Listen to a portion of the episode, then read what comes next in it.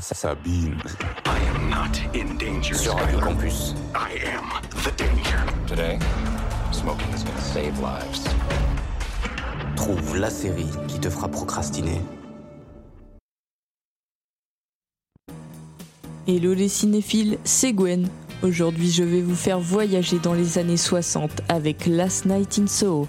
Alors préparez vos plus beaux smokings. Birds sing out of tune, and rain hide the moon. I'm okay, here I'll stay with my loneliness. Last Night in Soho est un film britannique réalisé par Edgar Wright et sorti en 2021, coécrit par Wright et Christy Wilson Cairns. Le film suit Eloise Turner, jouée par Thomasine Mackenzie, une étudiante en mode qui, durant la nuit, est mystérieusement transportée dans les années 1960 où elle se dédouble en Sandy, alias Anya Tyler Joy, une chanteuse novice dont elle découvrira les sombres secrets. Le film est présenté en avant-première à la Mostra de Venise 2021 et reçoit des critiques majoritairement positives avec des éloges pour ses décors, sa photographie et les performances de Mackenzie et Tyler Joy. Il marque également les dernières performances au cinéma de Diana Rigg, à qui le film est dédié, et Margaret Nolan, décédée en 2020. Last Night in Soho est vraiment une belle découverte. On me l'a conseillé et d'ailleurs je remercie mon ami de m'avoir conseillé ce film car il est vraiment bien scénarisé. Les plans de caméra sont vraiment bien faits avec les transitions entre Héloïse et Sandy.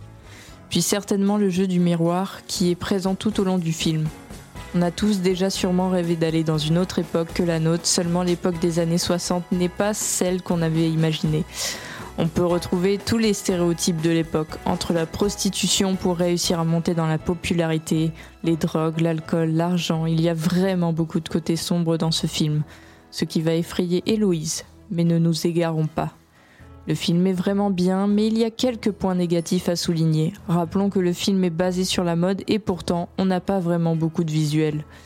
La parenthèse sur la vie de Sandy et les visions d'Héloïse ont pris un peu trop le dessus malheureusement. Après, il y a quand même beaucoup de points positifs. Le jeu d'acteur de nos deux actrices, Thomasine Mackenzie et Anya Tyler-Joy, sont vraiment bien joués. Les émotions nous sont transmises, puis on cherche souvent le déroulement de la suite, mais on est souvent surpris, car il y a toujours du mouvement. Même si dans le milieu du film on a l'impression qu'il tourne un peu en rond, cependant je tiens à dire que c'est un bon film horrifique.